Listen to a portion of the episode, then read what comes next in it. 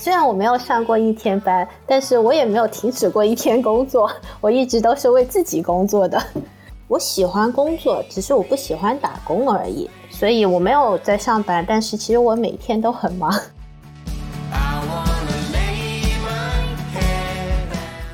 每天都在打包包裹，我就没有时间念书了。我有一些课都是重修的，可能有三科左右在那一年里面。那重修也得钱啊，那我不能这里赚了钱，那里又要付钱重修，我觉得这样不行。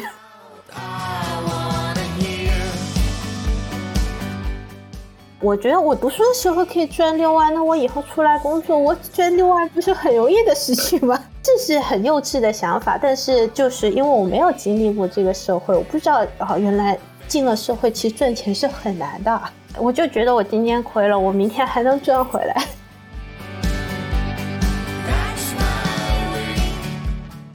我就真的是会写信去他们总公司，说我可不可以做你们代理？我想要把他这些东西拿回去中国卖，因为我看到他在韩国、在日本有，但在中国还没有。他不回我嘛，然后我们就去应征当他们的模特。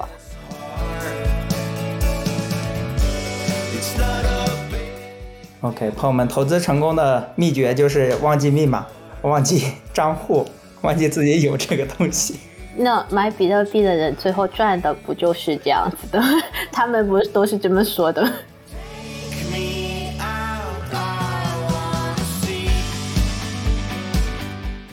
哎，What's up，朋友们，大家好，欢迎收听这一期的左家小帅。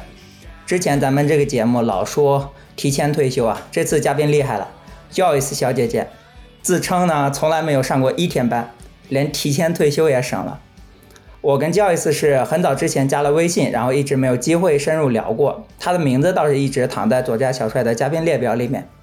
至于原因嘛，大家懂的。北美所有认真搞钱的男生女生，咱这个播客可都想好好聊聊。所以最近因为各种机缘巧合，在各种地方碰面，就有了这一期。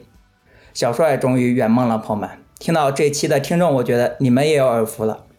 欢迎没上过一天班，靠着自己的双手变成富婆的 Joyce 来给大家打个招呼。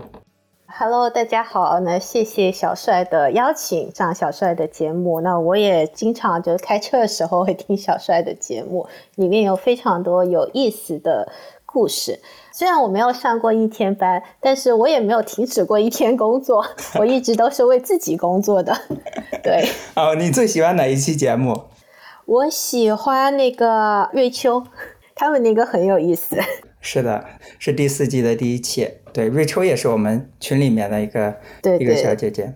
你要不要稍微展开一下，就是说自己一直为自己工作这个经历？因为知道你从本科跟研究生毕业之后，就一直没有踏入过职场嘛，从事着自己的工作跟投资。要不要稍微给大家讲一下你怎么赚钱，怎么样给家庭增加收入？其实我是一个，我喜欢工作，只是我不喜欢打工而已。哎，就我是一个经常去思考很多奇奇怪怪东西的人，我也喜欢看各种各样就跟我没有关系的事情，我都会去看。所以我在大学的时候就是有一个 idea，我要开一个网店。但大家卖的东西可能很多女生卖化妆品啊，卖包包做代购。那我当时我也是代购了，但我代购的是日本的安全套。对，呃，我就靠那个赚了，也算是第一桶金嘛。后来投资数字货币，然后数字货币之后呢，我又开始了投资房地产，这样子。那在房地产里面，我做的主要是两个板块，一个是那个 vacation rental，就是短租；另外一个呢就是 student housing，学生公寓。所以我没有在上班，但是其实我每天都很忙。OK，那你能不能稍微讲一讲你做安全套的生意，当时怎么样看到这个机会？其实大家回想一下，大学的时候，你身边是不是都挺多同学开网店卖各种各样的东西？我们那时候很多同学卖化妆品、卖手机壳或者一些小饰品，然后衣服是最多的。我就在想，其实，在你整个那个 cost 里面，其实运费占了很大一部分，对不对？然后我就想，我要卖一些小的东西，因为它的运费是。非常低的，它可以帮我减低很大的一个 cost 的成本。那第二个呢，就是说我要卖一些我身边的同学们都需要的东西。安全套就是这么一个存在，因为我不需要花很多的精力去打广告，因为他需要，他自然会来买。那为什么是日本安全套呢？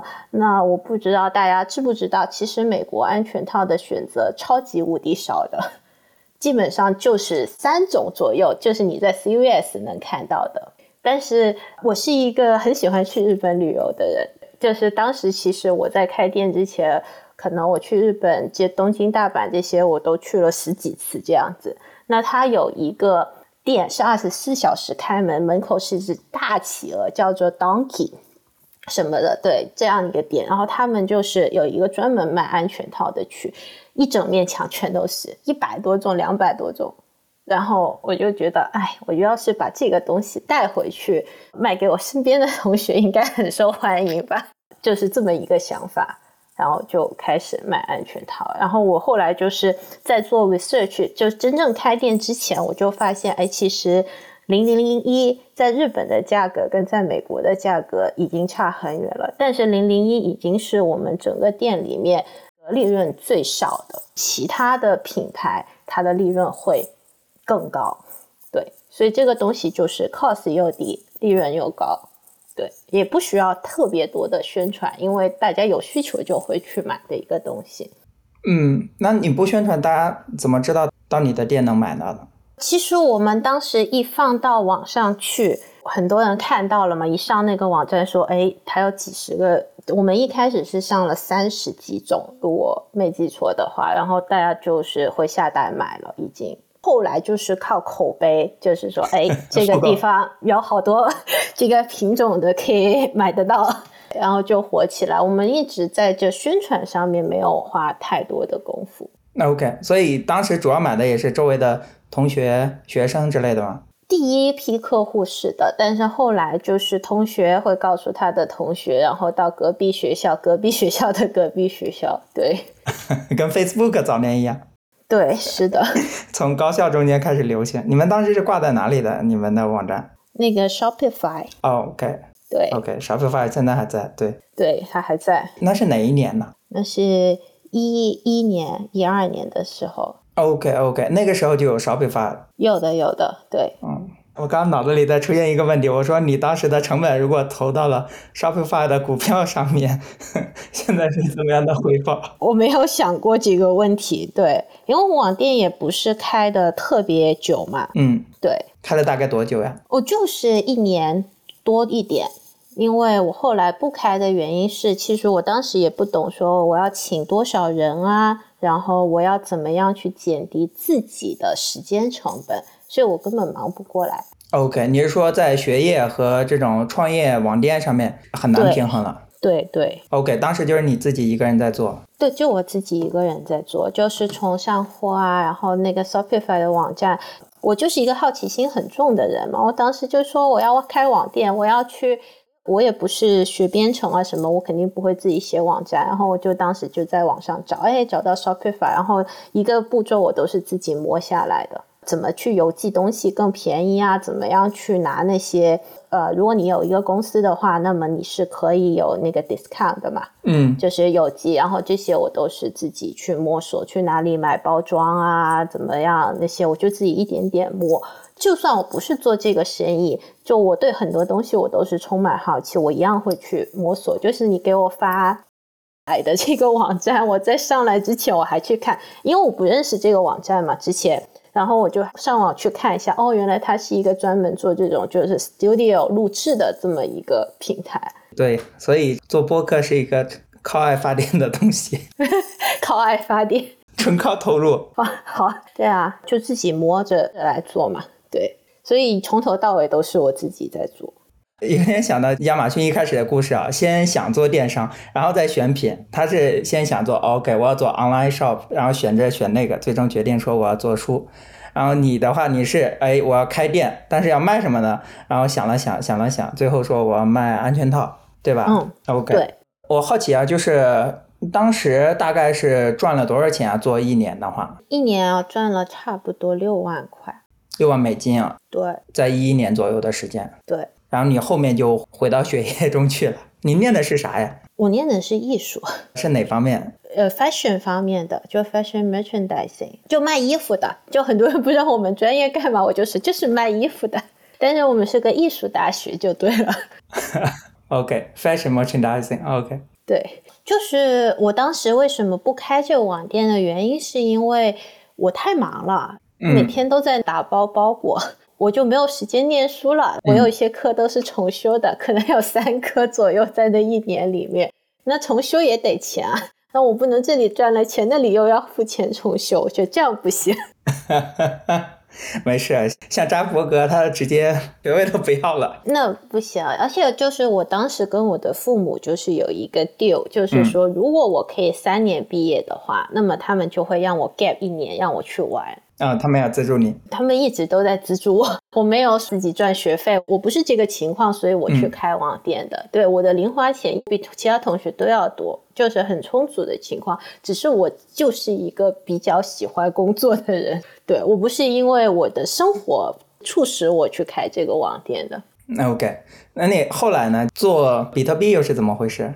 当时有一个 Stanford 的教授来我们学校讲一个讲座。嗯，那是哪一年？那是一三年。啊，那很早。对，然后我就去听嘛，就是有讲座，如果我感兴趣，其实跟我的专业相不相关，我都会去听的。然后我就去听嘛，他就讲说，他的意思其实总体来说是跟我们说，你不要去碰这个东西，因为它还在很早期的阶段。嗯哼，对他当时说啊，现在可能就是有一些人拿来做洗黑钱啊，或者说毒品交易啊，用在这些地方是比较多的，它没有什么正经的用途，大概就是这么个意思。OK，他的警告反倒给了你启发吗？我是觉得说。灰色的地带一直都会存在的 啊，而且它现在是用在灰色的地方，但是它确实有它的用途，所以我就觉得我们可以尝试一下，就是投这个东西，而且它跟股票不一样啊，它没有那个修饰，它二十四小时可交易，一年三百六十五天。这是你投资它的原因吗？之一，因为我们当时就已经有同学炒股了，因为我们在美西嘛，股票是跟着美东时区来开的，然后大家都好早要起床，然后看股票。我现在在东部，我还是觉得之前在加州的时候心里舒畅一点，就是每天一睡醒，股市已经该怎么样怎么样，该跌也跌完了。该涨也涨差不多了。现在人在东部，然后每天九点半开市之后怎么怎么样？对，你的心情会变的。对，反正这就是当时觉得它可以一直存在的原因嘛。嗯嗯。那当时呃，总归有一些各种东西就是吸引你，它二十四小时可以交易。我在想，是不是说？未必只有二十四小时不修饰这个东西吸引你，它应该还有一些其他的东西吸引到你，让你觉得哎，这个东西是 promising 的，是将来有希望的。或者说你当时冲入去的时候，有想象过你的一个预期收入吗？比方说六万美金投入进去，我 double 了，我 triple 了，我十倍了，我我就结束了。嗯，没有啊，因为我冲进去没多久就跌了一半了呀。OK OK，我都没有这 expectation，但是我觉得它可能从呃流通性来说，因因为他当时不是可以拿来啊洗钱啊，又或者说跨国交易啊这样子可以用得到嘛？那这也是我觉得他可能有未来的一个点吧。当时，对这个黄赌毒，我想除了毒没沾的话。其实很多东西，它在一开始 它还没有走入正道的时候，它可能它的用途都不那么正经。嗯，我先先是安全套，都是有脉络的，都是有脉络的。嗯嗯，OK。所以你觉得它这个需求就像是互联网百分之三十的那个流量永远存在一样？关于比特币它的这种需求。也会一直存在，所以这是你看好它早期的原因。那你有没有说对它有一个，毕竟是一个投资嘛？你有没有说就是，哎，我什么时候该退出这种想法？我还没有想这个问题，我当时并不是一个很成熟的投资者，啊、我当时只是就是靠运气赚的钱嘛，这个我是承认的，对。然后我都还没有一个非常详细的计划，又或者怎么样，我就是觉得，哎，这个东西其实它现在在很 early stage 的地方，嗯，OK，我可以赚的钱应该是多的，因为你什么东西都是你最前面去投入的人赚的是越多的嘛，那他以后。的发展，它只要不死，那么我就能 赚钱。我当时的想法确实这样子的，然后我都没有说它涨十倍我就要退，涨一百倍我就要退，我都没有想这些，因为我一买进去它就跌了一半了，我都还没来得及想这个问题。嗯，对啊。但是你是把你安全岛上面的所有的几乎所有的钱都放到了你这个投资里面是吗？对啊，就是分两笔买入嘛。这两笔就是差了一天，OK，梭哈了，对，第一桶金就梭哈了。对，我当时不是还给你们看过那个第一个买入的截图吗？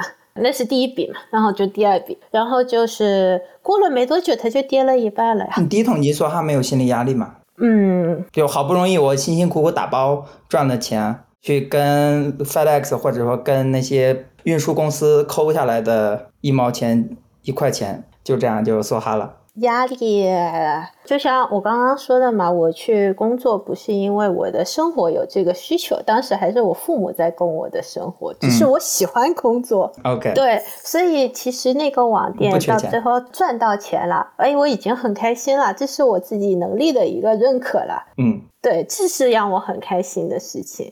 但是其实总体来说，我是一个对钱看的比较开的人。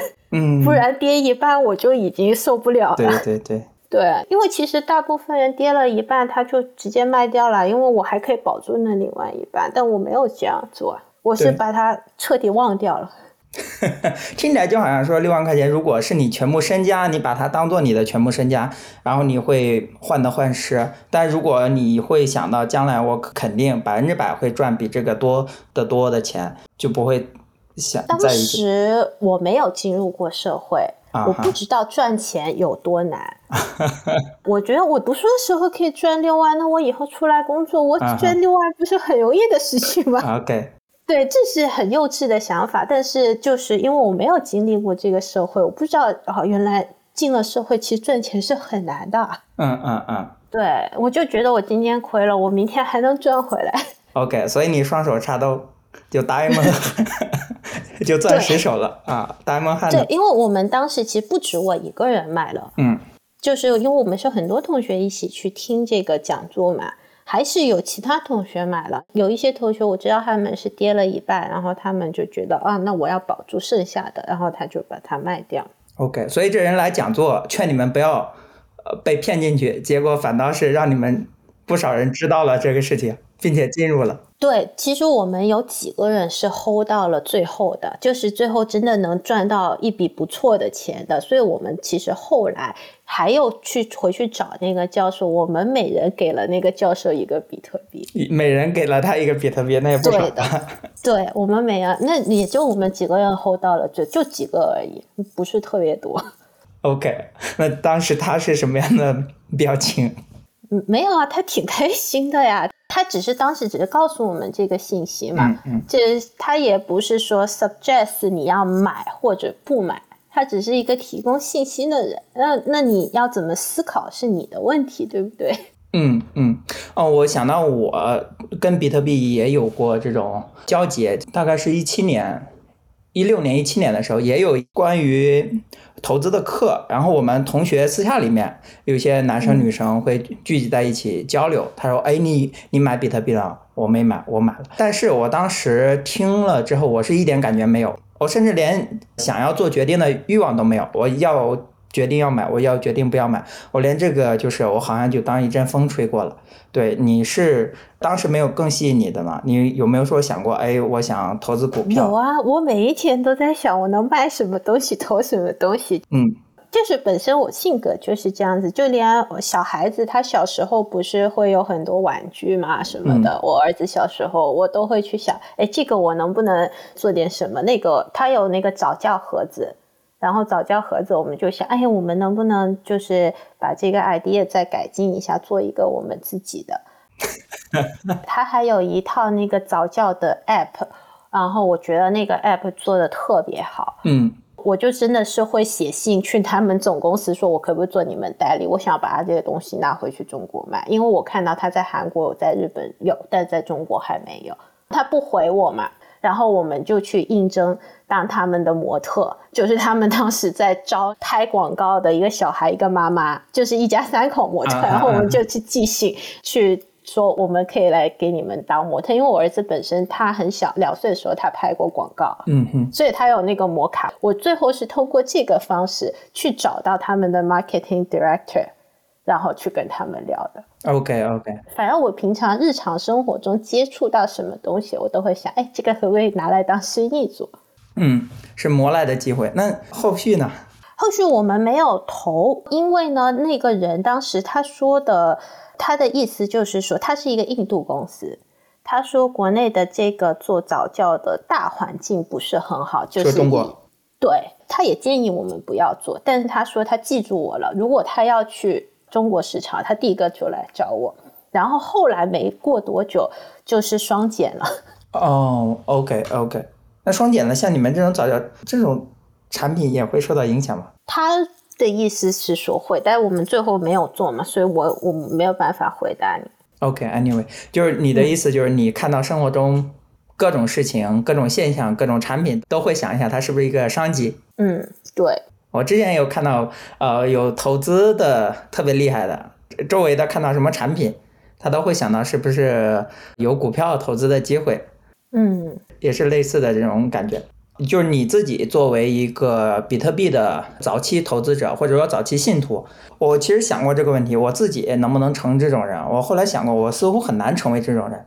我做很多事情，比方说，我有一些赚钱的点子的时候，我基本上都是看过有 role model，看别人做成过，或者说看他在那个地方做成过，然后或者说他在那个行业做成过，然后我在想，哎，我能不能在自己这边做一个缝合，做一个转换？但是如果说像比特币这种从来没有人见过的东西，说要投资它，我就很难成为这种非常早期的追随者。其实有的时候就是研究的越多、越懂的人，他反而没有办法一直 holding 它，可能是这样。还有就是当时不懂嘛，就是觉得自己以后也能赚回来的，这也是一个很大的原因啊。对啊，因为我跌了一半的时候，呃，就是后来我就认识了我老公了嘛，然后我就去谈恋爱了，就是一四年的时候吧，应该是。对啊，就很快他，因为我是一三年底嘛，啊，他后来就跌了跌了，然后我就认识我老公，然后就开始谈恋爱啊，忘忘得很彻底，我就是忘到连在哪个平台买我都不记得。当我再次记起我有这个东西的时候，已经是某一天在新闻里面，就是 podcast 之类的听到说，哎呀，这个东西已经几千块钱一个了，对，就已经是那个时候了。然后我还记得我们当时。是在我和我老公在旅游，在那个 Utah 的那个 Arches，就是那个山上面，就是在上山的路上听到那个新闻，然后我就跟我老公说：“哎呀，我好像买过这个东西。”他还跟我说他不信，对我说不是，好像是真的，但我真的不记得哪个平台。然后我就是一个一个平台的，就是我的 email 好还好从来没有改过，我就一个个平台去说 forgot 那个嗯，password，、找回密码。对对，一个个去找，但是找的这个过程也有差不多半年，因为我真的忘得很彻底，所以我是一个平台试。试了以后呢，他还要我们当时买是要那个 passport 什么认证啊什么的，然后你还要去递这些资料，OK。对，一来一回可能就很久，至少是几个月才找回来的。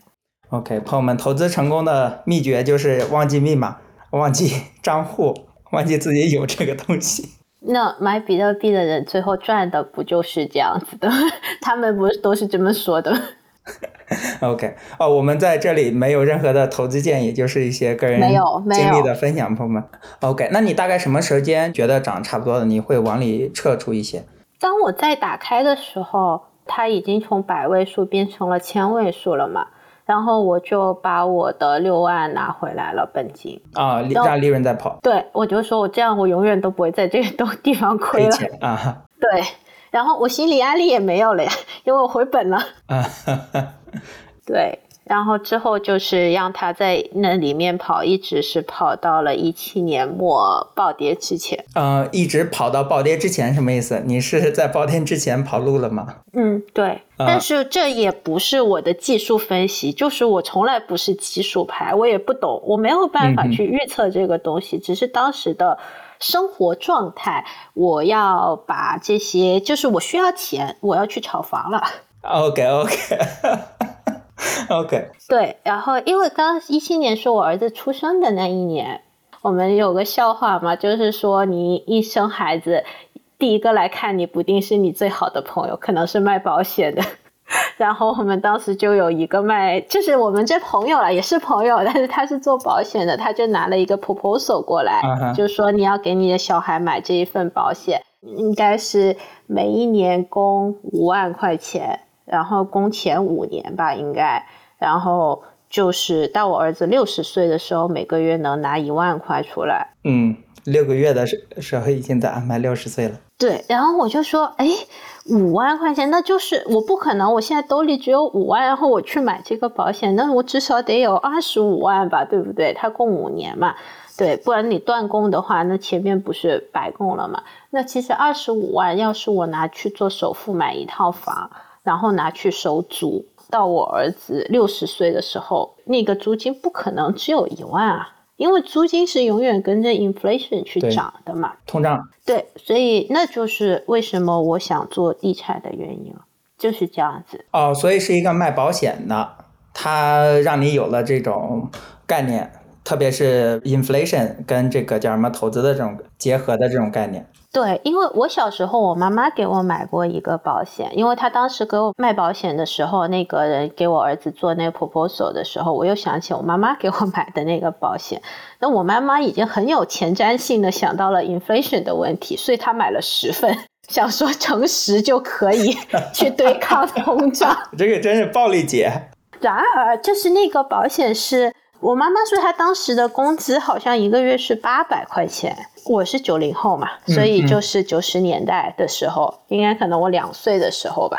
但是那份保保险一份是要供五十块，他买了十份就是要供五百块一个月，工资一大半花了。对，然后但是我妈妈说她想的那个通胀的问题，因为如果你买五十块，到我退休的时候只有两百块，她那时候已经有通胀的概念了。她说那我买十份，然后我们就花爸爸的工资，他的全给我买保险。Wait a second，我似乎嗅到了一些熟悉的东西，因为之前你讲过。你们家的现状，你投资的钱放在你的账户上，然后全家的开销 是花爸爸的钱，是这样，对对，是遗传。哎呀，哎呀，果然这个妈妈的好大闺女。对你按现在的通胀来算的话，退休了我一个月能拿两千块钱。嗯，两千块钱啥也干不了。问题是我还没退休，现在才三十。国内是五十几岁退休嘛，女生对五十几开始，我可以每个月拿两千，那到时候两千能干嘛，我也不知道了。但如果我妈妈买一份的话，只能拿两百。嗯，OK。所以买十份也对抗不了这通胀。但你如果你妈买了就是深圳的房子，就可以对抗通胀了。那同样的，我十八岁的时候，我父母送了我一个礼物，是他们的第一个商铺店铺。OK。对，然后呢，他是那时候花七万块人民币买的，也是九十年代啊。对，那个就完全很抗通胀。对，那它的价值现在肯定是在百万以上的。OK，所以你父母虽然没有这些对于各类资产的一个就是非常精确的认识，但是因为都投了，所以呃总有些成了。我爸爸当年买这个商铺的原因是他的朋友。是那个经纪人，他不是那种 agent，不是我们现在的 agent，就是他是那一个开发商的一个 sales，他需要开单，就到处去找朋友。我爸爸是个特别仗义的人，他当时首付身家就只有七万块钱，我相信，因为我妈妈说买那个店铺，他就是连那个抽屉里面过年剩的那种红包，他都全部拆出来，然后数数数数数，然后哦，刚好就这么多，然后就去买了那个商铺。他完全没有概念对于地产，那是他们的第一个商铺。OK，所以是讲义气，有好运气。嗯，这只能这么说。然后他也不知道能不能租得出去，他完全没有这种概念，因为当时商铺就很少。然后我还没出手，那个商铺比我就是年龄还要大。但是他说，就是当时贴广告就贴在那商铺的门口，一个红色的纸啊，那种写着招租。然后他说，哎，过了几天就租出去了。OK OK，对你刚刚说你儿子刚出生，然后就有保险经纪过来，我突然想到一个关于保险的笑话，是我一个保险经纪人的朋友讲的。他说我们做保险啊，很多时候跟黑帮一样，就是到你面前说，你看你的孩子很可爱是吧？你也不希望他们有事对吧？对啊，但没有，我现在还是很感谢那个人当时给我发了这么一个 proposal 的。嗯哼，OK，他还给我改了好几回呢。然后越改我越觉得我应该买房子。OK OK，你第一套房嘛是怎么样开始的？我当时就是产生了想要买投资房的概念。嗯，一七年的时候。对，在这个投资房之前，其实我们是已经有买卖过房产的，但是不是特别认真仔细的去研究说，哎，我要这个就是一个投资房。当时也是有房子在收租的，我也是个很讲义气的人。我朋友考了地产经济牌没开过单，所以我跟他买了两套房。然后他跟我说：“你能出租出去？”啊，OK OK，所以那套房你也赚了。湾区嘛，不能不赚。怎么买到赚？那个时候？对啊，买买什么都赚，到放到现在，对吧？但是到一七年是真的很认真的想去研究这个事情。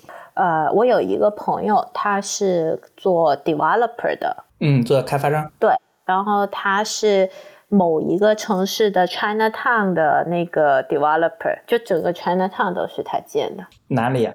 呃，Salt Lake City。OK OK。对，Salt Lake City 有一条主街叫做那个 State Street，它像一条主干道，就有点像就是湾区的 El Camino，El Camino 这样，你知道这它那很大的一条路。对，它就贯穿整个湾区嘛，对不对？El Camino，然后那个 State Street 在 Salt Lake City 就像一个这样子的存在。然后它的地呢，差不多都是在那两边，所以它对整个城市的规划以及发展都是非常的了解的。就政府要发展啥，还得我跟他去开个会，对吧？是是是。我就想了一下，我的朋友圈里有谁可以让我去问。我就想到了他，因为他不但自己建了 China Town 出来，然后他建了很多公寓，那种 community 那种，然后他又开过餐馆啊、超市啊、奶茶店啊，就是他做了很多很多生意。我觉得我就应该去问他，然后我就跟他说我想买房子，然后他就给我带了 multi-family 的 idea，就是多单元公寓。对他问我有多少钱。我就跟他讲我有多少钱当时，然后他就跟我说，哎，其实你买那个 multi-family，那么你就可以长租嘛。当时他就给我是他帮我选的 location，选的城市还是说选的 zip code，呃，还是说选的哪个 deal？就直接选到 deal 了。对，这朋友很仗义。对他跟我讲完说，我可以买房子，我跟他说，哎，那你要不要介绍个 agent 啊什么给我？对，然后他说，他们既然是做地产 developer，其实他也是有牌照的，然后他们自己买。但是他说呢，我 一般不在外面帮别人买卖，但是因为我们当时已经认识七年了，他说我可以帮你做。对，而且我很感谢他，因为是他带我入行的呀。嗯。然后他就去帮我选那个 deal，他就觉得 OK 的，他就发过来给我。我又特别信任他，就是在我买到那个房子之前，我真的是从来没有去过那个房子的，我都是过了户以后我才去的。你当时那个 multi family 是大概有多少个门？哦，第一个就四个。哦，四个门。对，第一个就四个门。它每一个是 three B two B，它就是 fourplex，然后每个 three B two B 这样，然后每个有自己的小院子，大概十二个停车位。OK OK，嗯，它地比较大。是在哪个城市？Salt Lake City，用我朋友帮我选的吧。当时一个 unit 只要十万块多一点。OK，那四个就四十万。四十多，五十。OK，但但是很便宜，就是你再看一下今天 Salt Lake City 的房价，嗯现在一个 unit 至少在三十以上，就是小的那种，都不是说 three B two B 那么大。我发现美国经常有这种一个人造了一个城的这种故事。你这个朋友，呃，他不能说一个人造了一个城吧，就是但是他对于这个城市的影响力，或者说对于城市规划的影响力是很巨大的。嗯，让我联想到，比方说黑帮他造了拉斯维加斯啊、造了赌城，或者说迪士尼他成就了奥兰多这种故事。嗯对我发现在美国经常有这种故事。对，是对啊，那就是买第一个 Motor Family 嘛，当时买下来，然后加上修，我们出去了可能六十万左右吧。嗯因为他那个房子是一个人从他爸爸的手里继承过来的，然后他不善于理财吧，反正就是他屋顶要换了没钱，然后又欠地税等等各种的原因，所以他要很急，他要 cash。OK OK，他不想弄了。屋顶再不修就要漏水了。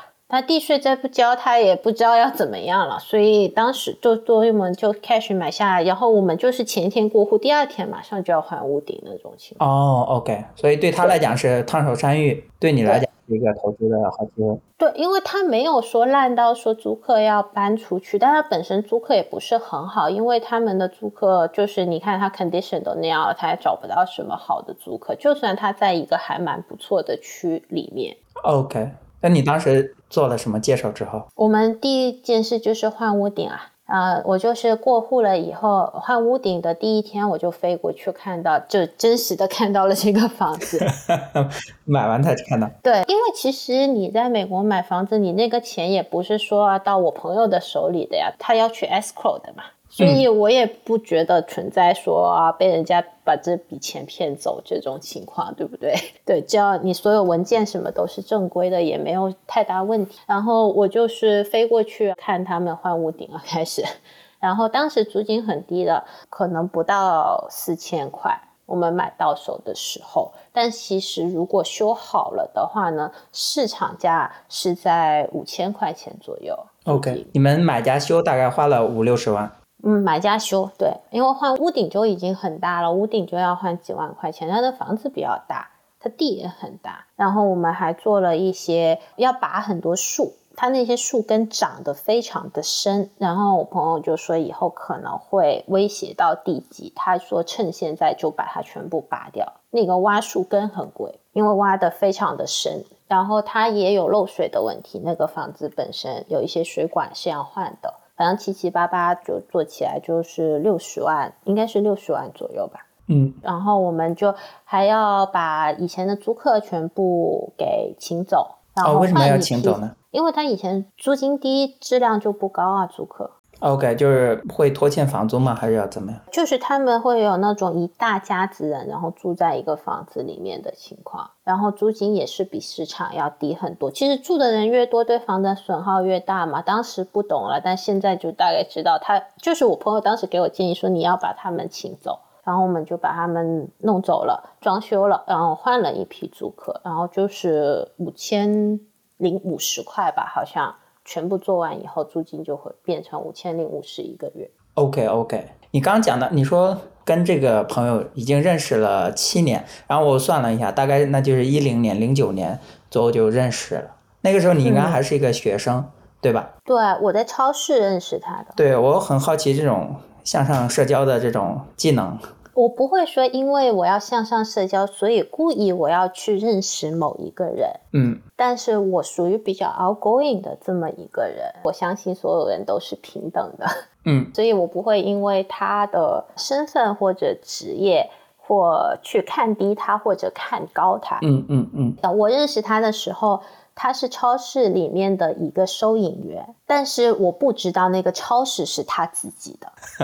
OK，对的，我是这么认识他的。只是因为我们都讲广东话，所以我就跟他多聊了几句。然后后来我今天去超市的时候，就是会跟他聊天啊什么的，所以就这么认识了。他也从来没有说过这个 China Town 是我的，这个超市是我的。对我是很后来才知道的。但是我觉得人有时候就是这样。如果说我是带着目的性的，我想从他身上就是带着目的性的去学一些东西，或者说图他一点什么东西，可能他跟我的相处就不那么舒服了。我们也不可能说七年还一直在交往。嗯，你怎么样保持这种 balance 呢？我老婆她最近就有个困扰，嗯，她说有一些人还没有入学。会来问他，中国人会来问他一些学校里面的情况，但他平时是比较乐于的，但是有些人会非常的 aggressive，就是他说你帮他会感觉非常的不舒服，就好像你该他的一样，别人就好像就是那种，呃，就是对方一直的这种索取，会让他觉得很不舒服。对，我就好奇你有没有过遇到这样的情况？比方说你在 multi-family，你在短租 M B B 这些方面都有非常多的积累，有没有遇到这种不舒服的情况？有啊，就是我有在那，就是怕他们教一下短租课嘛，就是偶尔会教一下。然后其实有的学生他会不管。什么时候他不管你是不是休息时间，他就一个电话就打过来，然后就问你东西，或者说也不管是不是周末，是不是你的工作时间，就是这是上课以外的东西。我答应上的只是我教课，我不是一个二十四小时的咨询。然后我们也会有年底，不是学堂每一年都会有一次年终的活动嘛？嗯哼，论坛。对对，我去过一次嘛，然后人家上来就问我说。哎呀，这是我的房子，你可以帮我看他怎么怎么怎么可以改进一下。嗯嗯嗯。我第一次去活动，学堂创始人他说你什么样的一个感受啊？我来我们这现场感受一下怎么样？我说感觉被强暴了一样。他们也不问一下啊，你今天怎么样？How are you doing today？对不对？对，不客套，就直接就把我当一个机器人一样。都不客套。就是对，其实。从我的角度来说，我是非常愿意跟别人去分享我的一些经验的，但是我需要你是讲礼貌的，或者是我们是双向交流的，就是我从你身上学一些东西，你从我身上学一些东西，这个交流的过程是很愉快的，对我来说，因为我就说了，我很喜欢接触新的东西。就算我投不投资这个东西，我听你讲一个新的东西，我都会觉得很有趣。那么这种情况我是完全 OK 的。但是如果说只是单方面的索取的话，是非常难受的。所以其实以前呢。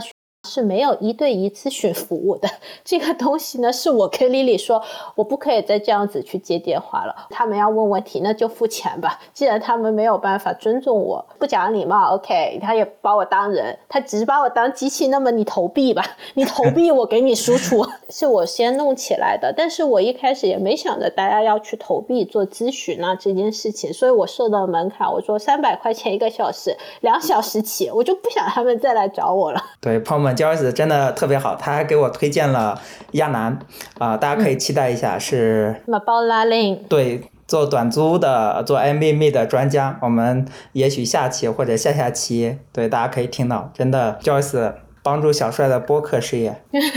不客气，对我是非常愿意跟大家去讲我的经验的，但是就是请把我当成一个人类，而不是一个机器。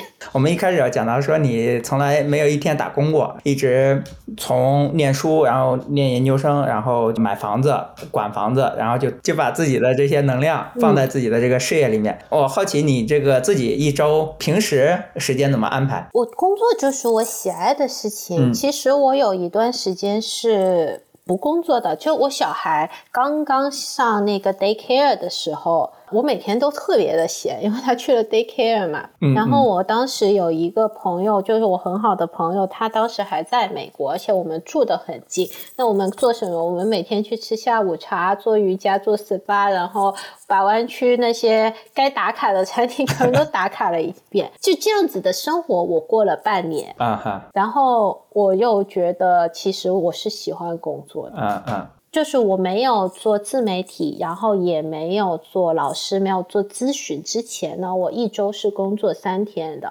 就正常的八小时，就是管我的这些房子，我尽量把所有事情都放到三天，对，周一到周三这三天，然后四五。六的话，我们看能不能去周边玩一下。我们一般会自己给自己安排一个 long weekend 这样子。但后来就是我去做学堂啊，或者去帮那个，我有帮那个 Mabola Link 做一些 marketing 的事情。对我现在就是。工作四天这样子一周，周五还是不工作的。OK，讲讲你老公嘛，你在很多时候都会带上，就是你老公作为你这个神仙眷侣，也是很多人都知道你们。对，你们怎么认识的？我们就是在街上认识的。对啊，之前有讲过嘛，就是说我老公是在投行工作，然后我念的那个学校附近就是投行。是在哪个城市？旧旧金山。OK，三番三番 OK。对对对，旧金山，然后我们就是在那个地铁站认识的。我大概知道你哪个学校。对对对。OK OK。我们就是在地铁站，你大概知道那个学校，其实就那个学校附近就很多投行嘛，对吧？他因为那学校在金融区嘛。啊，对对对。对，所以我们经常会坐一个班车，就是一样的班车去，因为没有多少人是开车去那个地方，那里停车很难，没办法停。对，然后我们就会坐一个班车过去。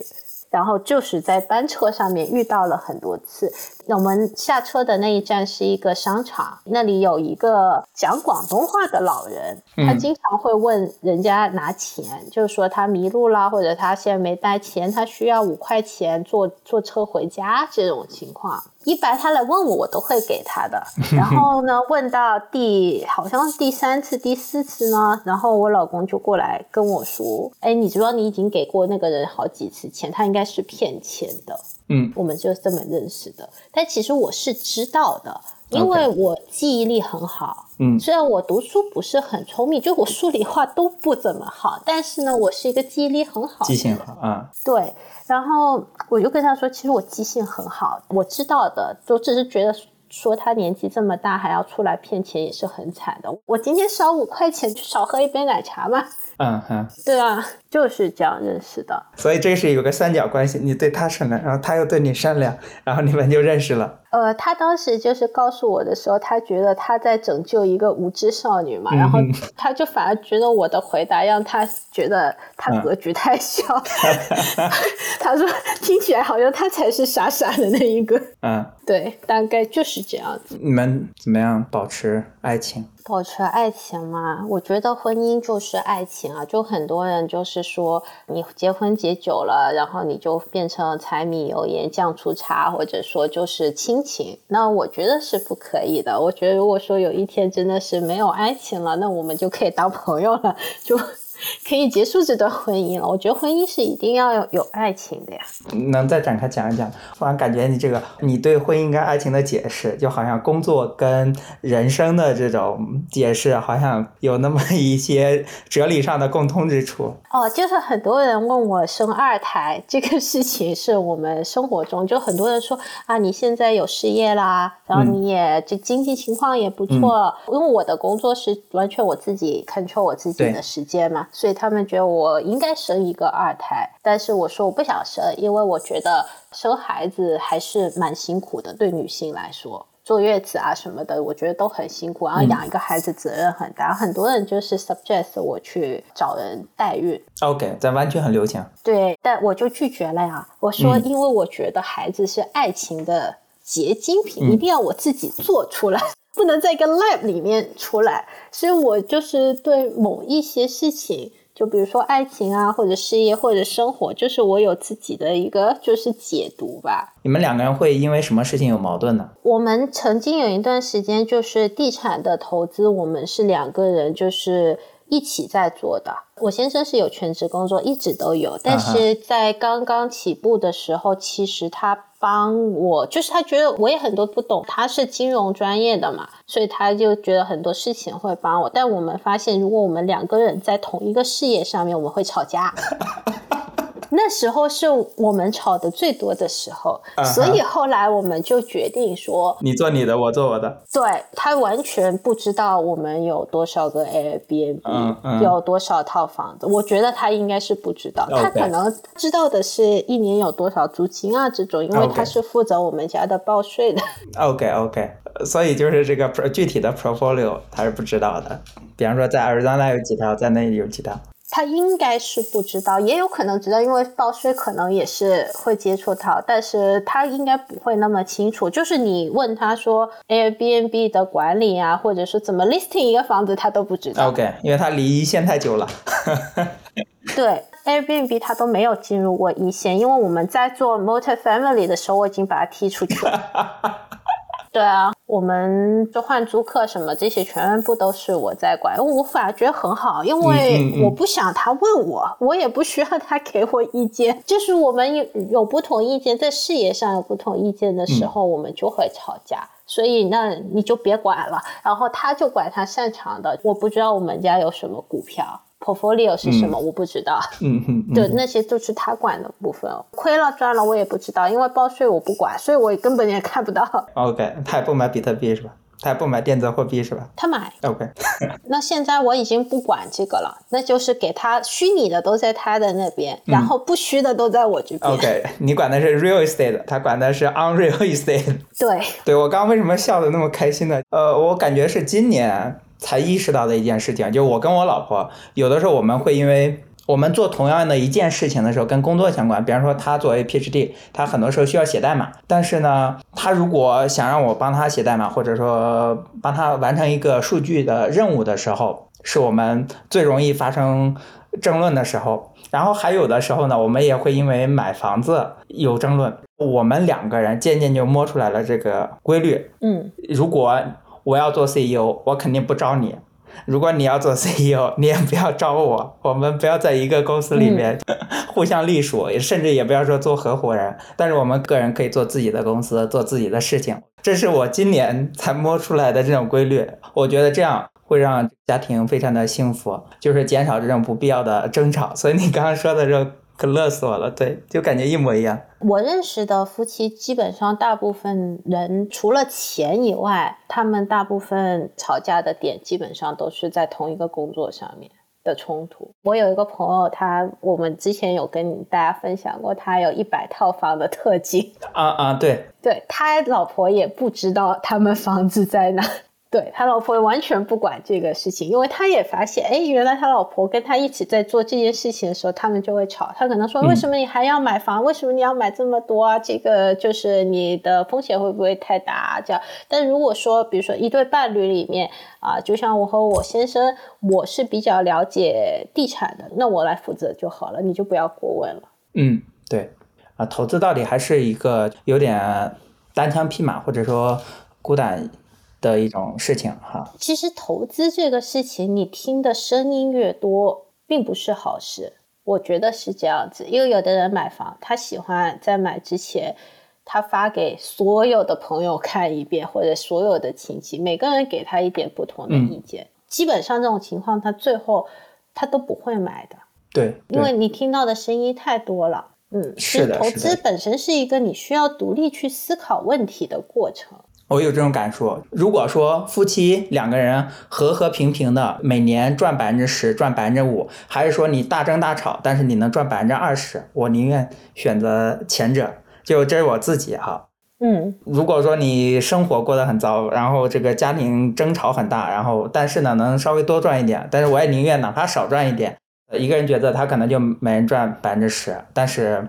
这样至少家庭幸福，人生会开心一点。而且你会发现，一个人决策的时候可能赚的更多，因为两个人决策的时候，往往有一些投资机会你就放过了。嗯，对。那你刚刚说你老公在做 tax return，在做报税的事情，那我想到你作为一个就是 real estate professional，他做投行应该是很高的 W two 对吧？嗯。那你是 real estate professional，那你们的税基就。降下来了，就因为这个 real estate professional 这个身份，就帮家里。虽然你自己说你交全职，但是你这可赚了可多了。对，湾区很多人都说嘛，最好的那个中产的家庭组合就是一个 W two，一个一零九九。啊哈。对啊，因为这样子可以省最多的税嘛，就是对于中产来说。OK，对，你觉得你？搞事情，你赚钱投资啊，这么在行，跟你家庭教育，跟你父母对你的影响有关系吗？那肯定有关系啊！我都说我爸爸妈妈是比我更聪明的人，对啊，而且他们很 open minded，就是我父母那个年代的人做不到的事情。嗯，从我卖避孕套开始，他们都是知道的，我不会瞒着我父母做任何事情。对他们给我的教育就是说，你赚钱只要不犯法、不有违道德，基本上你靠自己的努力赚钱就没有什么问题啊。嗯嗯，因为其实我觉得，在我父母的年代，可能如果说。一个女大学生卖避孕套，可能有些家庭是挺难接受的。但我爸爸妈妈很了解我，因为我也不会瞒着他们做什么事情，因为我知道他们的接受度还是很高的。OK，所以你父母给你最大的自由，很多方面的自由，除了就是思想上的、经济上的。我去投资一个东西，哎，我知道不行了，我回去还可以啃个老。我妈妈曾经跟我说过，她说其实。子女靠父母也不是什么丢人的事情。如果你父母有的给你靠的话，她说“啃老”呢，“啃”这个字是很用力的，就是你没有那叫做啃。但是如果说他有这个助力给你，那就不叫啃。就是我妈妈很会调节我的心理。OK，我最后问一个 one million question：如果一个九零后，一个零零后。他是一个学生，他是一个 young professional，嗯，他正在开车，他坐在地铁上听到我们这期播客，你能想到的，或者你自己曾经接受过的关于赚钱，你觉得你听过最好的建议，或者你能给出最好的建议是什么？首先，第一个，你需要有独立思考的能力。嗯，我觉得任何一个。真正赚钱的东西，都不是说你在某一个群，又或者听我们这一期节目，完全你可以百分之一百 copy 过去的，而是你听到了某一样东西，给你带来了什么样的思考，都是你自己思考出来的路，这是你最后赚钱的东西。第二个就是不要做门槛特别低的事情。有的人觉得我赚钱很容易，但是其实我觉得自己还挺努力的。哎，不要笑，是真的。至少我有做嘛，我有真的在工作，我有真的自己在思考，我有真的自己在尝试嘛。嗯，尝试也是很重要的一步。好的，我知道你不相信那个运气啊、风水那些。对，我是基督徒，我。不相信风水，对我知道你不相信这些，因为我好像看过你发朋友圈还是什么的，你就觉得。但是我有一个风水师，他曾经跟我说过一句话，对我启发是很大的。嗯，他跟我说，即便你有这个运气，就是你有中彩票的运气，那你也得自己去买那张彩票嘛，那你才能中啊。嗯嗯，我觉得是很有道理的呀。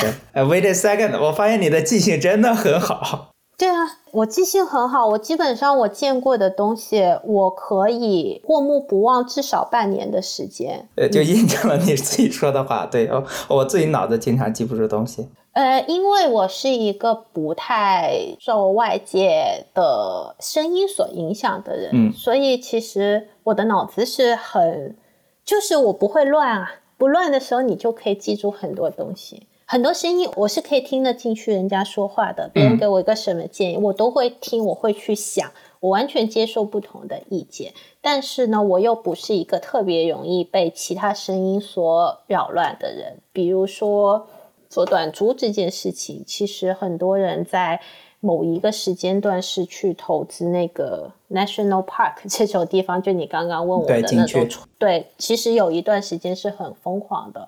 湾区很多人去买那个 Lake Tahoe 滑雪场，但是如果想明白了这件事情，我是很坚持自己的想法。我就说我买房子为的是什么？我觉得脑子清楚是很重要的。对，用高大上的话讲叫 independent thinking。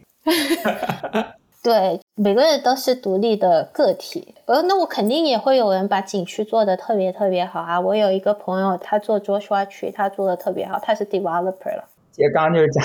亚特兰大人手两套房来着。对，然后你说你那时候在湾区，然后你的朋友都在看一点五缪的房子，对，然后你就不敢想。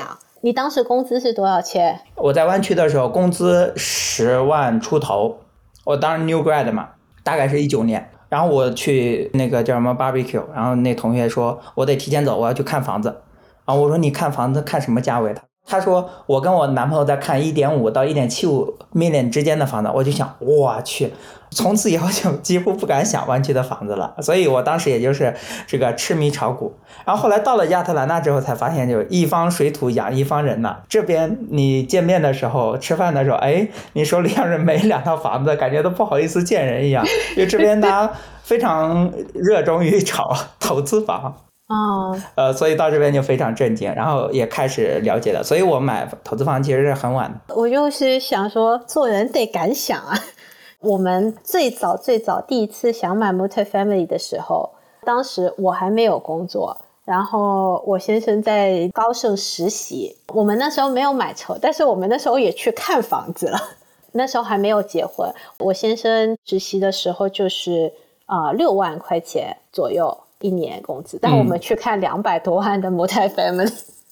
你得敢想啊，对不对？而且我刚刚一开始跟你们讲的那个，我儿子有一个那个。早教的那个 app，我觉得超好用，跟人家去谈那个中国代理。然后他其实上面也有说要求很多东西的，要求你有做过，然后你要做过 marketing 啊，然后你有公司啊什么的，我都按他要求一步步的去突破。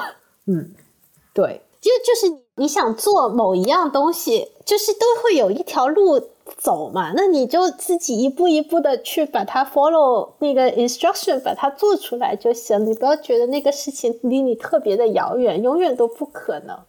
只是你可能啊，你赚十万的时候，你要买一，对啊，你要买一点五 mil 的，那你可能要多走两步而已嘛。你可以多研究贷款啊，想办法嘛。我当时对杠杆、对贷款就是完全没有概念的，所以也是后来到这边之后，我朋友跟我说，他说。你为啥租房？为啥不买房？所以他这么一问，哎，我说我就问他，我说这边房子大概是什么情况？然后他说这边你三点五首付就可以买自住房了。哦，我一算，我去，这边房子本来就便宜，再一算这个杠杆，后来就很快就买了。对，那是我第一次买房。嗯，对，反正我觉得就是你刚刚问我给年轻人有什么建议，就是永远不要觉得你走不到那一步，就是都是有可能的。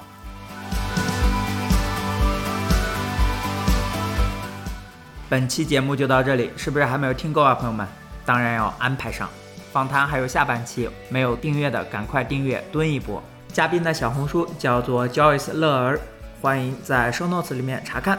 最后，小帅还有几个更新哈，左家小帅的 YouTube 上线了，内容是一模一样的，但是如果你更喜欢听 YouTube，可以搜索 Asian Answers 左家小帅。Twitter 也上线了，欢迎在极客和 Twitter 上一起交流。第三是我的 newsletter 已经稳定更新五十多期了，我觉得可以拿出来说一说，我也会放在 show notes 里面。第四个吧，为了拓展我自己，我把我日历的一部分开放出来，大家可以线上找我聊天了。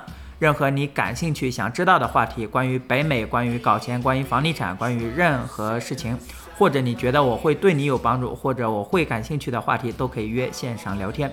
下期再见了，朋友们，也欢迎在 Apple Podcast 上给我五星好评，拜拜。That's my way.